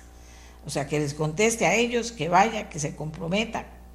También con el convenio de préstamo de este instructor de Lina para que la segunda etapa de las granjas, ¿se acuerdan? Marinas, eh, puedan comenzar a trabajar. La primera etapa se les dio llave en mano. La segunda etapa se les da todo absoluto para que ellos construyan la granja. Maravilloso, maravilloso a mí me parece muy bien que ellos mismos la construyan, que la quieran, que la cuiden. Y mañana en el programa espero poder tenerles más historias de las granjas marinas, porque a todo el mundo le encantó la historia y obvio, ¿cómo no les iba a gustar la historia? Si estamos hablando de no de pesca de arrastre, si estamos diciendo que no queremos pesca de trasmayos, si estamos diciendo por favor no toquen el mar, no maten la vida del mar. Y hemos explicado de miles de maneras que hay otras formas de hacerlo y que están estas granjas a donde se cultivan los camarones, el pargo, las ostras, se cultivan y luego se venden y vive la comunidad de eso. Los hoteles compran ahí, hay un restaurante en el marino ahí en el mar para que la gente pueda ir a comprar, llega el turismo, las mujeres están organizadas, los hombres también, o sea, es para ellos una nueva vida, una nueva vida, el sembrar vida marina en el mar y luego venderla. Y vean ustedes que de 700 kilos que hicieron la primera vez, ahora ya tienen 6 mil kilos, que eso es lo, la demanda que ocupan para poder hacer frente a un año de producción, todo el año para que la gente vaya. Eso es una maravilla, no es un milagro, es una realidad cuando se le apoya, la apoya Elina, lo apoyó muchísimo, un millón de dólares por parte del Sistema de Banca para el Desarrollo, vean dónde está la plata del Sistema de Banca para el Desarrollo, un millón de dólares. Le han apoyado el Ministerio de Trabajo, el IMAS, o sea, tanta gente que se ha involucrado en esto y por supuesto el Parque Marino, ¿verdad? El Parque Marino que ha estado totalmente al frente de, estas, de este de primera primer proyecto y ahora vamos, ojalá mañana, a poder hablar de la segunda etapa, para que ustedes vean que sí se puede. Costa Rica, nada, no me haga cuento de que no se puede, pero hay que hacer algo para que se pueda, hay que apoyarlos para que se pueda. Y ellos vean, reciben y vean todo lo que le dan al país y todo lo que se dan a ellos mismos, dignidad, vida, plata para vivir y felicidad también, porque las cosas les han ido, la verdad, que súper bien. Así que amigas y amigos, eh, con eso quería cerrar. Y ahora, por supuesto, estaré atenta a lo que me cuenten los muchachos del colegio, cómo le fue la reunión, para mañana contárselos a ustedes también. ¿De acuerdo? Eh, hacemos una pausa, Costa Rica, y nos vamos Hasta mañana. Gracias por haber participado, gracias por estar con nosotros. Que tengan un lindo día. Este programa fue una producción de Radio Monumental.